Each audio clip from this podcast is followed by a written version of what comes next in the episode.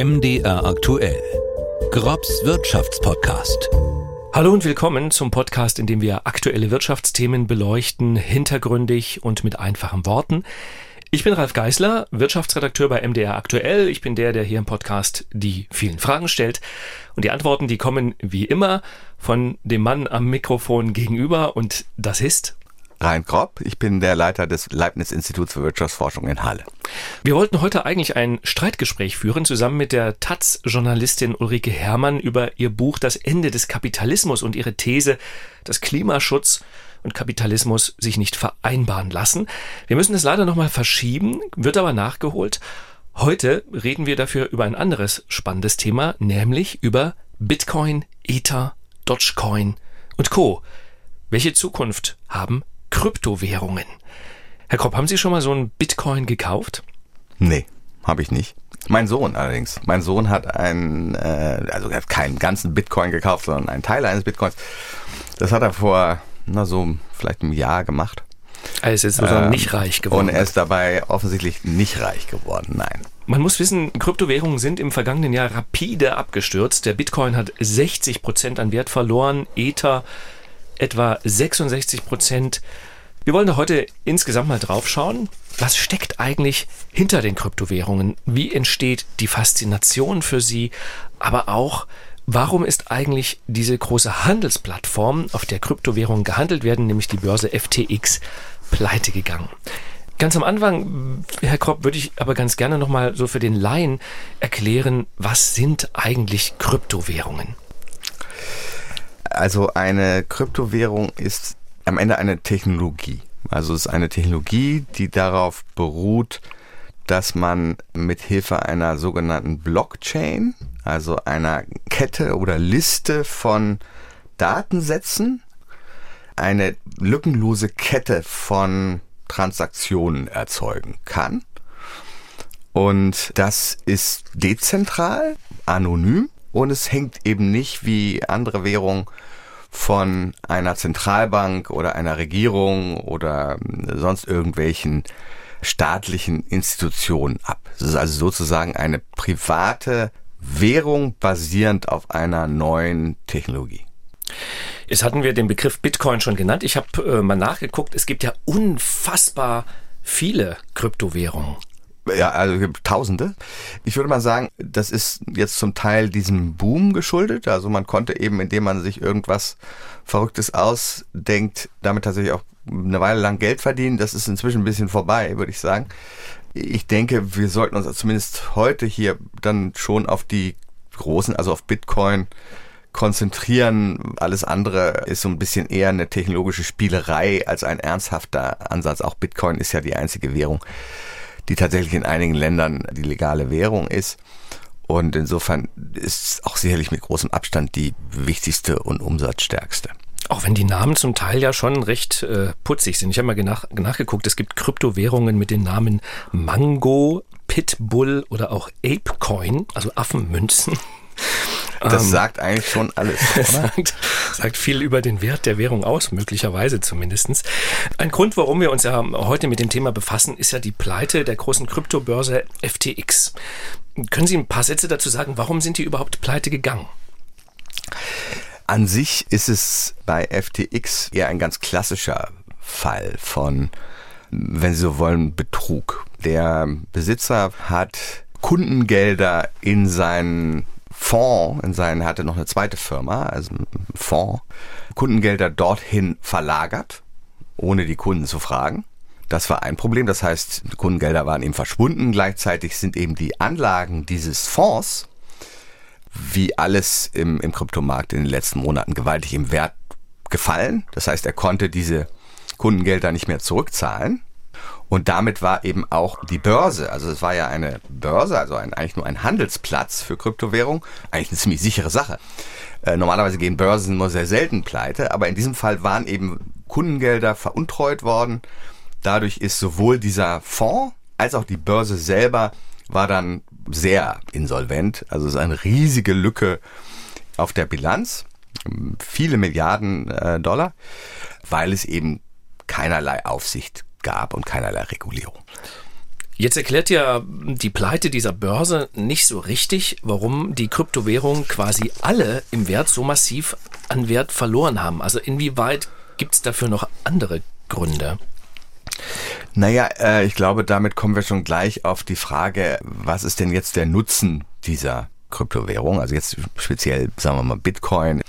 Das haben eine Weile lang viele Investoren als Hedge gesehen, also als eine Möglichkeit, sich gegen höhere Inflation zum Beispiel, gegen eine Rezession, gegen fallende Aktienmärkte, gegen fallende Anleihemärkte, also sozusagen fallende traditionelle Märkte abzusichern. Sie haben dann leider aber feststellen müssen, dass das überhaupt nicht so ist. Das heißt, die Korrelation, also die Stärke, mit der sich diese Kryptowährung, also Bitcoin insbesondere, zusammen mit fallenden Aktienkursen bewegt, insbesondere die Technologiebörse Nasdaq, ist extrem hoch. Also die bewegen sich komplett zusammen. Also wenn die Technologieaktien steigen, dann steigt Bitcoin. Und wenn diese Aktien fallen, dann fällt Bitcoin. Und Technologieaktien sind ja in den letzten Monaten sehr stark gefallen. Und da am Ende Bitcoin gar keine Alternative ist, sondern am Ende auch eben nur eine Technologieinvestition, haben die Leute festgestellt, dass dieser Zweck zumindest von Bitcoin gar nicht vorhanden ist. Und deswegen sind viele Investoren, auch große Investoren, eben ausgestiegen. Jetzt ist das Abstürzen ja das eine. Das andere ist, dass es ja vorher einen kometenhaften Aufstieg geradezu gegeben hat. Also bleiben wir mal beim Bitcoin. Ähm, es ist erfunden worden im Jahr 2007 oder 2008 äh, von einer Gruppe oder einer Person unter dem Pseudonym Satoshi Nakamoto. Und zunächst war das ja nur so eine technische Spielerei. Sie hatten das auch schon erklärt, ne? also mit dieser Blockchain, die diese ganzen Transaktionen speichert. Und das erste Mal, dass man wirklich ein Bitcoin umgesetzt hat gegen ein reales Ding, war der Kauf von, zwei, von zwei Pizzen zwei Pizza. angeblich. Und für diese zwei Pizzen habe man damals 10.000 Bitcoin bezahlt. Heute wären diese 10.000 Bitcoin 165 Millionen Euro wert und das wohl bemerkt nach dem Absturz ähm, des Bitcoin. Da stellt sich natürlich schon ein bisschen die Frage, wie erklärt sich diese wahnsinnige Wertsteigerung und steckt nicht doch ja was dahinter, wo man jetzt sagen würde, das ist es auch wirklich wert? Also ich würde es so ausdrücken, dass ich schon denke, dass diese Blockchain, also diese dezentrale, anonyme Verkettung von Transaktionen, die man eben nachvollziehen kann, tatsächlich eine nützliche Technologie ist und die sicherlich auch irgendwo seine Anwendung finden wird. Viele waren eben davon, gerade technikaffine Menschen, waren eben davon sehr begeistert, ist jetzt der falsche Wort, aber es ist halt, hatte halt einen gewissen Reiz, diese Technologie. Gleichzeitig gab es eine und gibt es immer noch eine relativ große Bewegung, die geprägt ist von Misstrauen gegenüber Zentralbanken. Das es ist jetzt auch kein Zufall, dass diese Technologie äh, erfunden wurde, wenn Sie so wollen, im Zuge der Finanzkrise, also wo eben sozusagen das traditionelle Finanzsystem versagt hat. Und das, glaube ich, kann man sagen, dass es versagt hat. Und das heißt, das war eben eine Alternative zu diesem traditionellen Finanzsystem und daher sehr, sehr, sehr attraktiv für Leute, die eben ein gewisses Misstrauen gegenüber dem traditionellen Finanzsystem haben und deswegen haben solche Leute das gekauft. Also es waren am Ende eine ganz spezielle Gruppe von Leuten, die sich da eher aus ideologischen Gründen engagiert haben, als jetzt aus dem Grund, weil sie da Geld verdienen wollten. Und als dann eben diese Leute sich engagiert haben, ist der Kurs gestiegen und dann entsteht so ein bisschen so eine eigene Dynamik. Der Kurs ist gestiegen, oh, die haben ganz viel Geld verdient, sind ja einige tatsächlich Milliardäre geworden, weil sie da frühzeitig in, in Bitcoin und ähnliches investiert haben. Und dann haben alle gesagt, oh, ja kann ich schnell reich werden und jetzt kaufe ich auch Bitcoin. Bloß da war es natürlich dann schon zu spät, wie das immer so ist bei solchen Geschichten. Hätte Ihr Sohn mal nicht vor einem Jahr, sondern vor zehn Jahren Klar. Bitcoin gekauft. Ja, hätten wir alle. Dann müssten wir hier vielleicht diesen Podcast nicht mehr machen. Äh, vielleicht wäre der Inhalt des Podcasts dann ein anderer. Oder so. Also wir würden anders über Bitcoin sprechen, als wir das jetzt vielleicht tun werden. Also ich, ich glaube, das ist dann eben eine klassische Blase, wenn Sie so wollen, wo eben man kauft, weil man glaubt, andere werden auch kaufen. Und, und man kann zeigen, dass es dann durchaus nicht irrational ist, sowas auch zu kaufen, wenn man glaubt, dass andere es auch kaufen. Wenn alle anderen das auch glauben, dann entsteht eben so eine Blase, die dann irgendwann eben aber natürlich wie alle Blasen kollabiert. Aber trotzdem ist ja diese Wertentwicklung verrückt. Also wenn man sich überlegt, man kommt von zwei Pizzen und am Ende ist dasselbe 165 Millionen Euro wert. Das ist ja gigantisch. Richtig. Eine gigantische Blase. Blase trotzdem. Das heißt, Sie glauben, es ist am Ende platzt es. Also es bleibt nicht viel übrig. Naja, ich meine, in meinen Augen ist Bitcoin so ein bisschen so ein Fall, wo wir eine tolle Technologie haben, aber wir suchen eigentlich noch nach einer Anwendung für diese Technologie. Was ist das, die Frage, die diese Technologie beantwortet? Was ist, wo ist die Notwendigkeit? Welches Problem löst sie eigentlich? Ich denke mal, dass das im Moment noch höchst unklar ist, welches Problem es eigentlich löst. Also zum Beispiel als Währung scheint jetzt Krypto oder Bitcoin oder eigentlich alle Kryptowährungen völlig ungeeignet zu sein. Also jedenfalls, wenn man das aus der klassischen Perspektive sieht, also Tauschmittel, Recheneinheit, Wertspeicher, also nur um bei Wertspeicher zu bleiben, man will eine gewisse Stabilität. Also wenn jetzt die Krypto-Fans sagen, oh, wir haben ja auch Inflation beim Dollar oder beim Euro, Trotzdem steigen oder fallen, fluktuieren diese ähm, Währungen natürlich im Vergleich zu Bitcoin fast gar nicht. Also der Wert eines Dollar und eines Euro ist erstens ziemlich bekannt, äh, auch äh, in Ländern, die gar nicht den Euro und den Dollar benutzen. Und ziemlich stabil. Also das, da ändert sich gar nicht so viel. Und das macht eben eine gute Währung aus. Und deswegen ist zumindest diese Währungsfunktion, dass es das äh, mal was wird, um es mal so auszudrücken, höchst unwahrscheinlich. Und es ist so, dass es natürlich anonym ist, wobei so richtig anonym ist es auch nicht, wie wir inzwischen festgestellt haben. Also es gab ja einige kriminelle Aktionen mit Kryptowährungen, wo dann aber eben tatsächlich die Ermittlungsbehörden tatsächlich doch am Ende das Geld wiederkriegen konnten und doch die Leute finden konnten. Also ganz so anonym ist es nicht.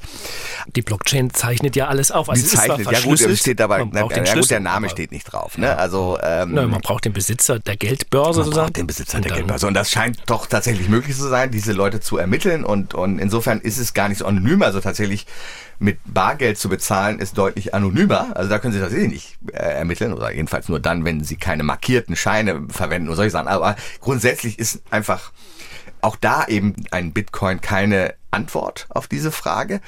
Es ist vielleicht eine Antwort auf die Frage, wenn man internationale Transaktionen machen will mit Leuten, die man nicht kennt. Also da müsste man ja, und die sollen anonym sein. Also wenn ich Waffen kaufen will oder Menschenhandel betreibe oder Drogen, dann müsste ich ja in der Vergangenheit mit großen Koffern Geld durch die Welt reisen und ähm, um, um diese Leute bezahlen, weil ich ja nicht, ich will ja keine Überweisung machen. Das könnte ich ja nachvollziehen. Ich will ja nicht mit meiner Kreditkarte bezahlen. Das könnte man auch nachvollziehen. Also tue ich das mit einem Koffer voll Geld. Berühmte Koffer voll Geld. In vielen Filmen kommt das vor. Da ist Bitcoin tatsächlich eine Lösung. Also da ist es so, dass man eben anonym zahlen kann, aber eben elektronisch, ohne dass einer dahin fahren muss, mit einem Koffer voller Geld. Bloß jetzt zu sagen, wir finden diese Technologie so toll, weil Kriminelle besser anonyme Zahlungen für Drogen und Waffen machen können, halte ich dann doch für sehr fragwürdig. Ob das nun, wenn das die einzige Anwendung ist, dann sehe ich wenig Zukunft für Bitcoin nimmt natürlich aus vielen Hollywood-Spielfilmen die Spannung, wenn man dann nicht mehr den Mann mit dem Geldkoffer durch die Flughafenkontrollen gehen sieht, genau, einfach wenn man nur, nur noch einen dicken Typen am Computer sitzen sieht, der einen Hamburger isst und gleichzeitig da ein paar äh, hundert Millionen transferiert nach, äh, keine Ahnung, wo er die Waffen kauft. Ja. Aber ich habe mal nachgeguckt, was sich sozusagen die Erfinder damals dabei äh, gedacht haben. Es gibt ja ein sogenanntes White Paper, in dem steht drin, warum man diese Währung entwickelt hat. Und äh, da können wir mal kurz reinhören, was damals die Begründung war äh, für den Bitcoin. Das Kernproblem konventioneller Währungen ist das Ausmaß an Vertrauen, das nötig ist, damit sie funktionieren. Der Zentralbank muss vertraut werden, dass sie die Währung nicht entwertet, doch die Geschichte des Fiat-Geldes ist voll von Verrat an diesem Vertrauen. Banken muss vertraut werden, dass sie unser Geld aufbewahren und es elektronisch transferieren, doch sie verleihen es in Wellen von Kreditblasen mit einem kleinen Bruchteil an Deckung. Wir müssen den Banken unsere Privatsphäre anvertrauen, vertrauen, dass sie Identitätsdieben nicht die Möglichkeit geben, unsere Konten leer zu räumen. Ihre massiven Zusatzkosten machen Micropayments unmöglich. Das ist sozusagen die Kritik am bestehenden System. Und die Behauptung ist, der Bitcoin löst das alles. Ich glaube, es ist schon klar, insbesondere die Pleite dieser, dieser Handelsplattform FTX zeigt eigentlich, wenn Sie diese Aussagen wörtlich nehmen, dass eben Bitcoin und solche Technologien genau die gleichen Probleme haben wie das traditionelle Bankensystem. Es ist genau hier genau wieder der gleiche Fall gewesen, wo eben Geld veruntreut wurde, wo eben äh, mit windigen Sicherheiten gehandelt wurde, wo eben Geld irgendwo verschwunden ist. Und insofern ist das gar nicht so fürchterlich anders. Und leider löst es eben dieses, dieses Problem, vielleicht löst es ja auch ein anderes Problem, aber dieses Problem löst es eigentlich nicht. Damit ist es eben schwer und damit haben viele Leute Schwierigkeiten zu erkennen, was denn jetzt genau der Zweck wirklich von einer Kryptowährung sein soll, was das gegenwärtige Finanzsystem nicht besser und am Ende wahrscheinlich auch billiger erledigen kann. Ich gebe mal ein Beispiel für ganz kurz, weil das fand ich faszinierend. Also ich habe hier so ein bisschen Daten gefunden mit wie energieintensiv jetzt diese Bitcoin-Geschichten sind. Also eine Transaktion mit Bitcoin ähm, hat einen CO2-Footprint wie eine Million 500.000 Visa-Transaktionen. Also mit der Visa-Karte. Mit einer mhm. Visa-Karte, also okay. mit einer Kreditkarte. Also klimaschädlich also, ist es. Es ist irrsinnig, also nicht nur noch. klimaschädlich, sondern es ist irrsinnig klimaschädlich. Dieses Mining der Bitcoin, das Bitcoin das ist ja begrenzt, das Herstellen mhm. von Bitcoins, es gibt ja nur 21 Millionen äh, soll es geben. Davon sind wir, da sind wir aber jetzt schon bald. Also wir haben, haben bei 20 knapp, äh, glaube ich. 20 ja, ja. sind wir. Das ist ja auch ein Argument für Bitcoin, dass es nur eine begrenzte Menge geben soll. Und damit eben dieses Problem, dass eine Zentralbank immer mehr Geld drucken kann, das geht nicht bei, bei Bitcoin. Das ist, das ist sicherlich einer der Vorteile. Aber die Produktion dieser Bitcoins nimmt, verbraucht so viel Energie wie Niederlande. Also wie das Land, die Niederlande. Und das ist halte ich dann doch auch für irgendwie nicht so ganz zeitgemäß, muss ich sagen. Äh, insofern ist interessanterweise diese neue Technologie irgendwie überhaupt nicht nachhaltig. Nicht nachhaltig, aber ich würde trotzdem noch mal ein bisschen bohren. Jetzt kann man das ja so sehen wie Sie. Das sind irgendwie nur verschlüsselte Bits und Bytes, in die man da investiert und womöglich am Ende nichts wert. Aber man kann natürlich auch die Frage stellen, äh, ist denn dieser Wert dieser Bits und Bytes oder der Wert dieses Zahlungssystems nicht genauso irreal wie der Wert von Papiergeld? Also da steckt ja auch, da steht ja auch nichts dahinter, außer die Summe, die da auf dem Papier steht. Ich meine, klar, der Wert von Papiergeld ist am Ende bestimmt durch die Wirtschaftsleistung eines Landes und die Fähigkeit der Regierung und der Zentralbanker, diese Wirtschaftsleistung zu managen oder zu erhalten. Das stimmt. Das ist so. Jetzt können Sie sagen, Zentralbanken haben ja also nun jetzt festgeschriebene Ziele, also Inflation nicht über irgendeinen Wert und solche Sachen. Und sie sind auch unabhängig, um diese Ziele zu erreichen. Äh, das stimmt, aber man kann natürlich trotzdem immer noch da Zweifel haben an, an dem Vertrauen. Das heißt, wenn man stattdessen mehr Vertrauen hat in eine anonyme Technologie, was ich nicht tue, weil ich befürchte, und das glaube ich, ist inzwischen auch relativ unstrittig, dass eben die beste Verschlüsselung nicht doch entschlüsselt werden kann, die beste Technologie nicht doch irgendwie umgangen werden kann, das heißt, es ist unklar, ob jetzt wirklich eine anonyme Technologie mehr Vertrauen verdient als jetzt sagen wir mal die amerikanische Zentralbank, die sicherlich Fehler gemacht hat, aber äh, der Dollar ist noch nie so stark im Wert gefallen wie der Bitcoin im letzten halben Jahr. Okay. In den 200 Jahren Geschichte des Dollars. Jetzt leiste ich Ihnen ein bisschen Schützenhilfe. Ähm, es gibt ja viele Ökonomen, die sich mit diesem Thema beschäftigen. Und ich habe ähm, im Vorfeld unseres Podcasts gesprochen mit äh, Jan-Peter Kranen, der ist Gründungsdirektor des Leibniz-Instituts für Finanzmarktforschung in Frankfurt am Main. Und, und der Kollege von mir, ein guter Freund, das sollte ich jetzt der Transparenz okay. halber sagen. Ja. Das wusste ich nicht, dass Sie befreundet sind. Er sieht es jedenfalls so ähnlich wie Sie. Und ich fand das ganz interessant, womit er das vergleicht. Und das hören wir uns mal kurz an. Wir nennen diese Art von äh, Währungskonstruktion in der Ökonomie ein Ponzi-Spiel. Das ist eine Operation, bei der ich genau wie eben beschrieben, ein, die Leute nennen das ja hier Token, also eine, ein, ein kleines Wertpapier sozusagen weiterreichen. Und das wird so lange weitergereicht, wie es noch Abnehmer gibt, die das werthaltig finden. Wenn das aber mal zu einem Ende kommen sollte, und die historische Erfahrung ist, jedes Ponzi-Spiel kommt an ein Ende, äh, dann wird es am Ende einen Kollaps geben. Und sobald man diesen Kollaps voraussehen kann, dass es also keinen Abnehmer mehr gibt, wird der Kollaps bereits früher einsetzen. Ja, also diese Stabilität einer Währung, einer sogenannten Währung, muss man sagen, weil es ja keine wirkliche ist, beruht alleine auf dem ausdauernden Vertrauen der Nutzer.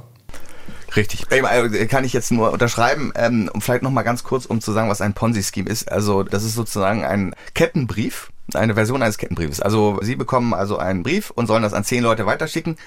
Und jeder, der von den zehn Leuten schickt Ihnen einen Euro. Und die zehn machen es dann immer weiter und weiter. Und solange die Leute das machen, funktioniert das. Und es gibt tatsächlich die, die den Kettenbrief initiieren, können dabei tatsächlich reich werden. Bloß irgendwann ist eben, da ist ja nichts dahinter. Also da ist, es ist eben, es hängt immer nur davon ab, dass ausreichend Leute mitmachen und so ähnlich ist es hier auch. Im Übrigen, ich weiß nicht, ob Sie sich an Herrn Maddox erinnern, der mehr oder minder gerade sehr ähnlich wie diese FTX-Börse gehandelt hat. Also er hat seine Kundengelder genommen und aus diesen neuen Kundengeldern hat er die alten Kundengeldern äh, verzinst und, und das ging so lange gut, wie, wie eben alle dachten, er ist überhaupt der ganz große Superstar am Markt und erwirtschaftet viel höhere Erträge als alle anderen. Äh, und irgendwann ging es dann aber eben nicht mehr gut. Und so ähnlich, und das denke ich, wir sehen Herr Kran so und viele anderen Ökonomen, aber es gibt auch Leute, die es anders sehen. Aber da komme ich ähm, gleich drauf. Ganz sicher, Herr Kran und ich sehen das so und, und viel, viel, viele andere. Ist am Ende Bitcoin auch so ein Ponzi-Scheme, also ein, so ein Kettenbrief, äh, Geschichte, Pyramidengeschichte, wie von Herrn Maddox oder wie, wie andere, die es schon viel in der Geschichte gab. Jetzt ist es aber trotzdem so, dass es einige Länder gibt, die den Bitcoin sozusagen als offizielles Zahlungsmittel äh, anerkannt haben. Dazu gehört unter anderem El Salvador und Zentralafrika. Nun sind es beides keine prosperierenden Volkswirtschaften. Ja, deswegen haben sie es ja auch gemacht. Nichtsdestotrotz ist der Bitcoin dort genau. offizielles also. Ich meine, Ländern, in denen eben genau dieses Vertrauen, was man in die Zentralbank und in die Regierung haben muss, nicht da ist, aus gutem Grund. Also das ist in El Salvador so, in Zentralafrika auch so, in vielen anderen Ländern auch so da ist natürlich das Argument sozusagen, Bitcoin zu benutzen, stärker als jetzt in der Eurozone oder in Amerika oder in Schweiz, wo generell funktionierende Regierungen existieren, die tatsächlich mehr oder minder schon unser Vertrauen verdienen. Jedenfalls deutlich mehr als in Zentralafrika und in El Salvador. Trotzdem ist eben, bleiben eben die Argumente gegen Bitcoin selbst in solchen Ländern doch sehr stark, weil es eben so furchtbar ungeeignet ist als Währung. Also was in El Salvador eben passiert, ist, dass sie tatsächlich die einheimische Währung nicht benutzen. Fast nicht sondern stattdessen traditionell eben Dollar. Mhm. Und jetzt ist Bitcoin besser als Dollar und da würde ich sagen, ist diese einjährige Erfahrung in El Salvador schon ein sehr starkes Zeichen dafür, dass es das nicht ist, weil erstens benutzen weniger als zwei Prozent in El Salvador tatsächlich Bitcoin, obwohl es per Gesetz anzunehmen ist. Und zweitens ist es eben so, dass der Staat mehr oder minder gerade auf dem Weg in eine Pleite geschlittert ist, weil er eben selber auch Bitcoins gekauft hat und Bitcoins eben auch als, als Steuerzahlung äh, akzeptiert hat. Und wie Sie wissen, ist ja ein Bitcoin eben in diesem Jahr allein um über 60 Prozent gefallen. Das heißt, El Salvador, sowieso kein reiches Land, hat jetzt noch zusätzlich das Problem, dass es am Ende kurz vor der Pleite ist, deutlich mehr Zinsen zahlen muss auf seine Anleihen und so weiter und so weiter. Insofern scheint dieses Modell, jetzt kann man sagen, es ist noch ein bisschen früh, also vielleicht Zeit erholt sich wieder. Vielleicht ja. erholt sich wieder. Aber im Moment jedenfalls ist die, sicherlich die Zusammenfassung, dass ähm, das Experiment, ich führe Bitcoin als legale Währung ein, in El Salvador gescheitert ist.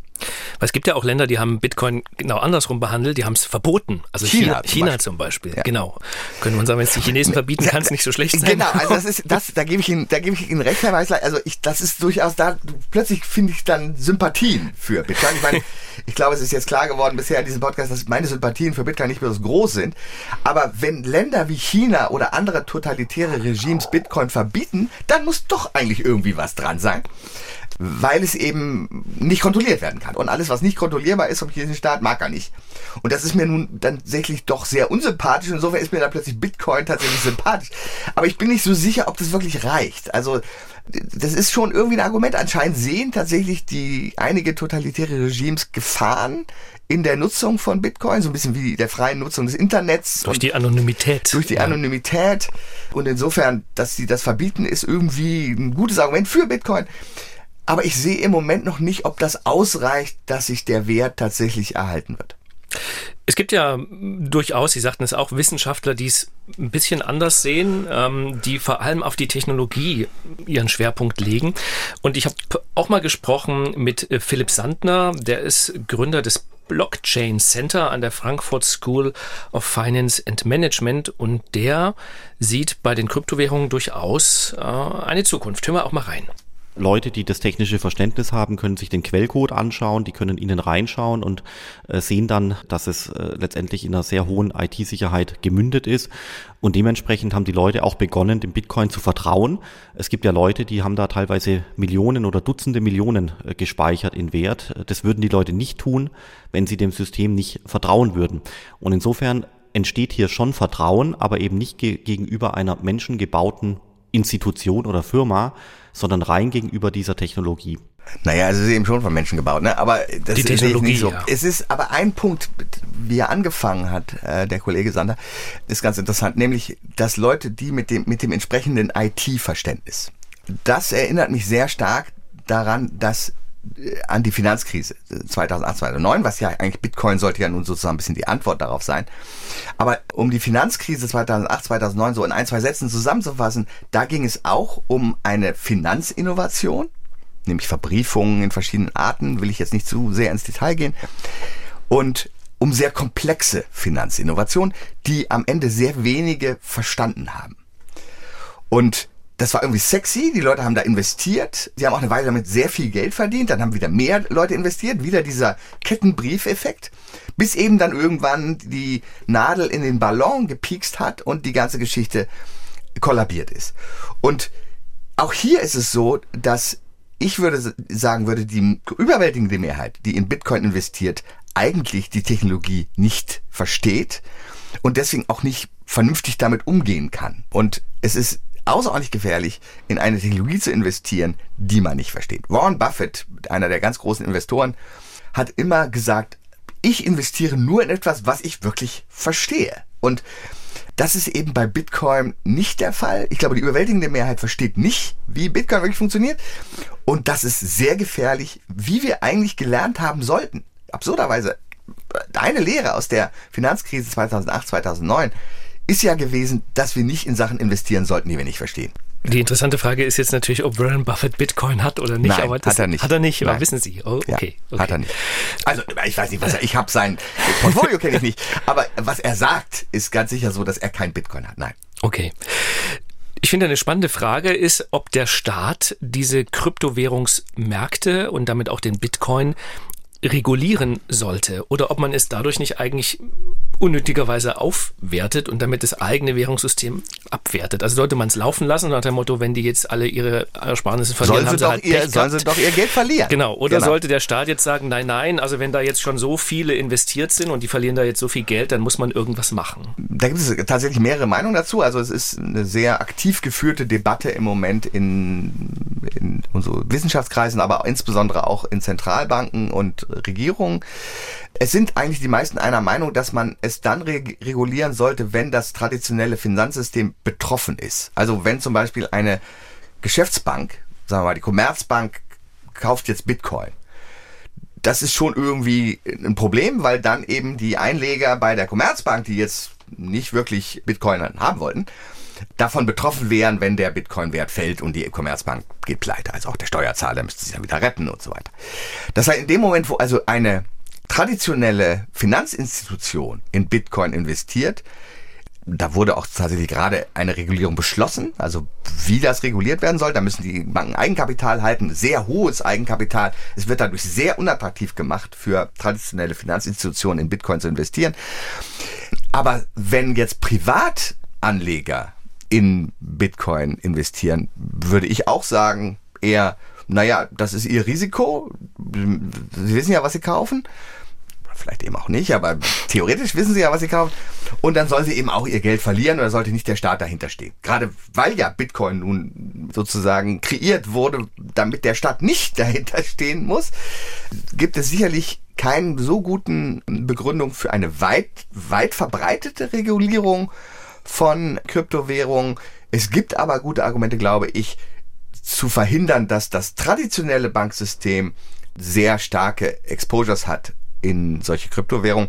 Übrigens, es ist ja interessant, dass der Ko Kollaps von FTX, also dieser Kryptowährungsplattform, überhaupt keine Auswirkungen hatte außerhalb dieses Kryptosystems. Also es hat überhaupt keine Auswirkungen auf das Bankensystem in Amerika oder in der Welt oder auf irgendwelche anderen Märkte, Aktienmärkte, keinerlei Auswirkung. Und solange das so ist, gibt es eigentlich keinen Grund zu regulieren. Es gibt nur dann einen Grund zu regulieren, wenn es diese Verbindung gibt zwischen dem traditionellen und dem Kryptosystem. Wir hatten ja eingangs gesagt, es gibt ähm, ganz viele Kryptowährungen, also zeitweise waren es über 10.000. Und es gibt eine Sache, da wollte ich noch mal kurz drüber sprechen, das sind sogenannte Stablecoin. Ist das was anderes als Bitcoin? Weil es klingt ja. ja, schon so wertstabil, ja, Stablecoin. Es ist tatsächlich was anderes. Also eine Stablecoin hat, nutzt auch diese Blockchain-Technologie, ist aber gebunden im Wert an eine traditionelle Währung, also meist den Dollar. Und damit ist es sozusagen die nette Version einer Kryptowährung, um es mal so auszudrücken, weil es diese Anonymität weiterhin hat, weil es diese technologischen Möglichkeiten weiterhin bietet, international Zahlungen auszuführen, die anonym sind und wo man nicht mit dem Koffer Geld durch die Welt reisen muss. Aber gleichzeitig ist es eben so, dass diese Art von Kryptowährung nicht diese dramatischen Kursveränderungen haben, sondern eben gebunden sind. Das Problem ist nur, dass sie auch glaubwürdig gebunden sein müssen. Also es gab jetzt einige Fälle, wo äh, Stablecoins eben, oder die Erfinder der Stablecoins gesagt haben, wir haben ganz viele Dollar im Keller sozusagen.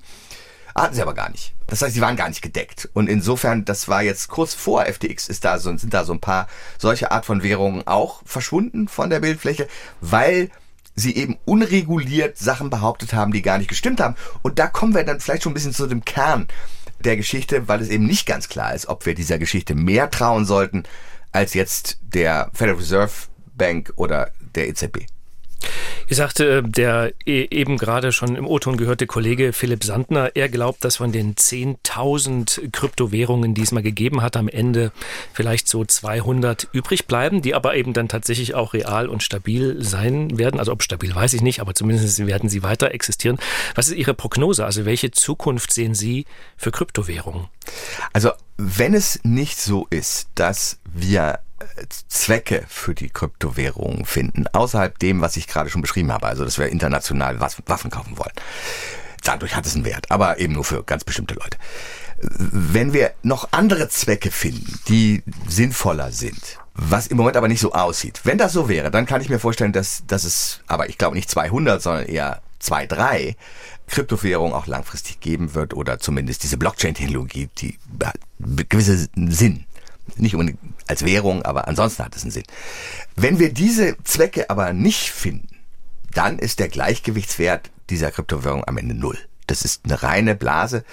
Insofern würde ich annehmen, dass die mehr oder minder verschwinden werden oder eine Art Nischendasein fristen werden. Für sehr spezielle Gründe, wie gesagt, internationale Kriminalität ist tatsächlich der größte, solche Sachen verwenden und ansonsten die breite Bevölkerung nicht. Bleibt die Frage, hat Ihr Sohn seine Bitcoin-Anteile verkauft? Oder ich glaube, er, er hat sie noch? Ich glaube, er hat sie noch. Wer er hofft noch auf bessere Zeiten. Spannende Frage, halten oder verkaufen? Sie ne? kennen ja, wie das ist mit Söhnen, die glauben ja ihren Vätern nicht. Aber übrigens, er hat das nicht gekauft, um damit Geld zu verdienen, sondern er hat sich einfach dafür interessiert, wie es geht. Was ich vernünftig fand, ehrlich gesagt. Also er wollte einfach ausprobieren, wie geht das denn eigentlich? Wie, wie kann ich denn so ein Ding kaufen? Er hat, glaube ich, wirklich 100 Euro investiert oder sowas. Also ganz kleinen Betrag. Die Verluste halten sich sozusagen in Grenzen. Gut. Herr Kopp, vielen Dank für Ihre Zeit und für das Gespräch. Ich bedanke mich. Es dauert jetzt ein bisschen, bis wir uns wieder hören, weil es ist Weihnachten, dann ist Silvester, wir machen ein bisschen Pause, aber im Januar soll es dann eine neue Folge von Kropps Wirtschaftspodcast geben und dann werden wir hoffentlich auch das versprochene Streitgespräch mit Ulrike Hermann von der Taz hören. Bis dahin wünsche ich Ihnen eine gute Zeit, bleiben Sie gesund, schreiben Sie uns gern an wirtschaft.mdraktuell.de und ansonsten sage ich nur noch Tschüss. Schöne Feiertage. Tschüss. Grobs Wirtschaftspodcast erscheint zweimal im Monat auf mdr.de, in der ARD Audiothek und überall, wo es Podcasts gibt.